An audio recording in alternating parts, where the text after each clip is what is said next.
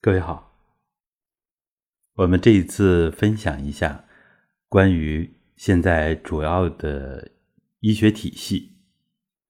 那么我们大家所熟知的，就是西医学体系和我们中华传统的中医学体系。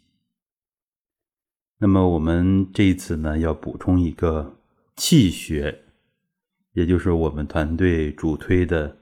混元医学体系，未来之医学呢，一定是中西气三者结合的，各取所长，是吧？扬长避短这样的一个科学的医学模式，这样呢，啊，不失偏颇啊，不失公允，客观的面对。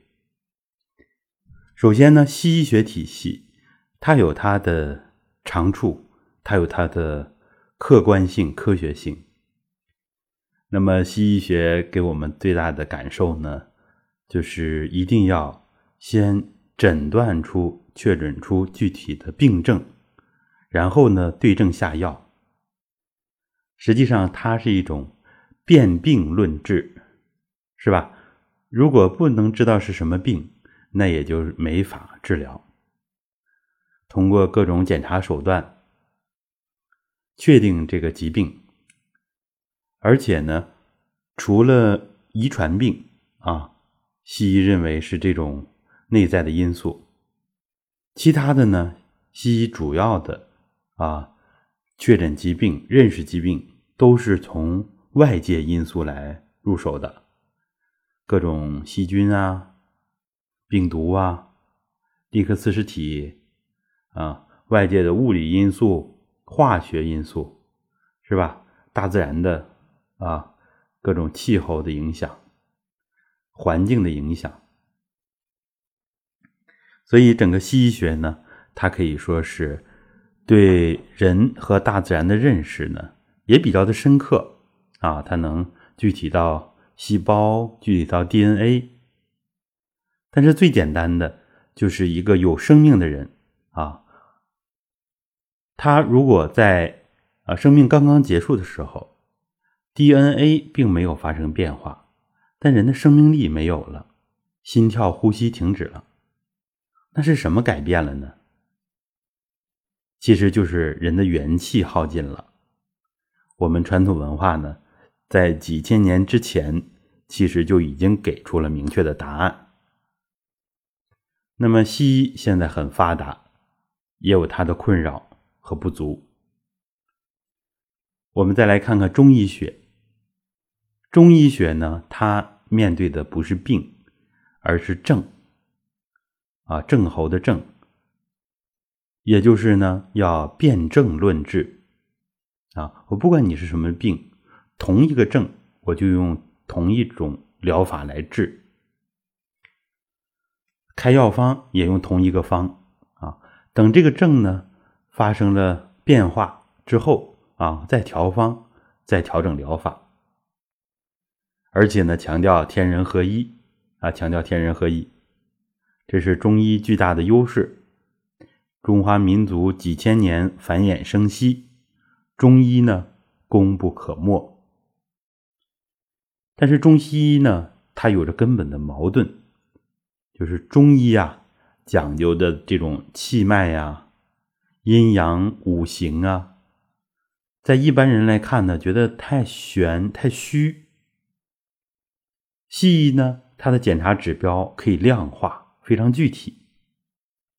但是呢，西医学它只啊注重这些局部的啊，忽略了人的这个整体，尤其是精气神的这个整体。所以这是西医学的一个不足，啊，征注实际来说，就是很多疾病现在啊用常规的西方医学的手段只能缓解，没办法根治，这就是因为他没有找到疾病的根源，啊，也就是老百姓常说的西医呀治标不治本，啊，中医。标本兼治。然而，中医学呢也有它的局限性就是辩证论治，呃，非常的难。而且呢，真正的呃中医大家，他们都是修炼有成的。所以现在更多的仁人志士认识到，中医导引术，中医里边的行气啊，这是整个医学的精华。那么这就引出了第三大体系，就是气学啊，我们叫混元医学体系。它的特点呢，不需要辨病论治，也不需要辨证论治，是吧？那么从基本原理上也能讲得通啊。一个是正气存内，邪不可干，是吧？恬淡虚无，真气从之。精神内守，病安从来。啊，这都是中医学的最基本的原理。其实也不矛盾，抓住了根本。再比如说，气血流通，百病不生。那么不管什么病，啊，都需要补元气，都需要畅通气血。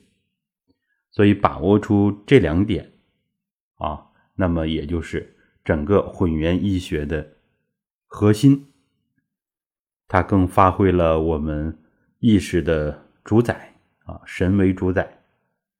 所以呢，对啊内在因素治病是吧？中医说的内伤七情，那么通过自己练功，通过混元医学的方法，其实有着更好的疗效啊。我们中医呢更强调内因。但是如何解决情志的因素啊？传统的医家呢，给我们了一些啊答案，就是要通过情志调节来解决情志的问题。解铃还需系铃人，所以呢，我们强调理上开窍，让大家明白道理，然后通过练功平复脏腑的气血。这样呢，达到从根本上啊治疗疾病的目的。而且一般的中医啊，对先天的疾病没有很好的办法。那么我们中医的原理呢，调整人的气血。而如果再深入一步呢，就是人的先天元气场要改变。所以我们系列的松腰法、松腰三剑客，它就。强化我们啊命门的先天元气场，这不仅仅像中医说的命门火旺，而且呢，在一定程度改变我们先天的禀赋，甚至于通过长期的努力，可以改变和优化我们的遗传工程 DNA，这样达到在一定程度上啊辅助康复。先天性疾病的作用，在实践当中啊，已经有很多很多，应该说越来越多的先天性的疾病啊，得到很好的调理啊。这方面的例子呢，以后啊，逐渐给大家分享。那么中西气啊三者结合，就是未来最完整的医学体系。啊，其实三者缺一不可，而我们普通人最需要的是混元医学，这样绿色、环保啊，物美价廉啊，当然需要我们大家持之以恒，付出努力啊，这是一个最有效、最根本的一个手段。唯一的就是要求大家坚持，也希望通过。本次讲课能让大家明晰我们所传播的功法它的优越性，它在三大医学体系当中其实是扮演着越来越重要的角色。之前呢，就像埋在土里边的黄金，啊，暗而不明，没有被大家认识到。现在呢？开始啊，浮出地面啊，那么更多的人认识到它是宝贝，是黄金，是吧？是金子，是早晚都要发光的啊！我们希望越来越多的人啊投身到混元医学的这个行列当中啊，以帮助我们大家有所提升。好的，谢谢大家。如果想联系我们，可以微一下五二幺幺五九四五。我是传统修身道心老师。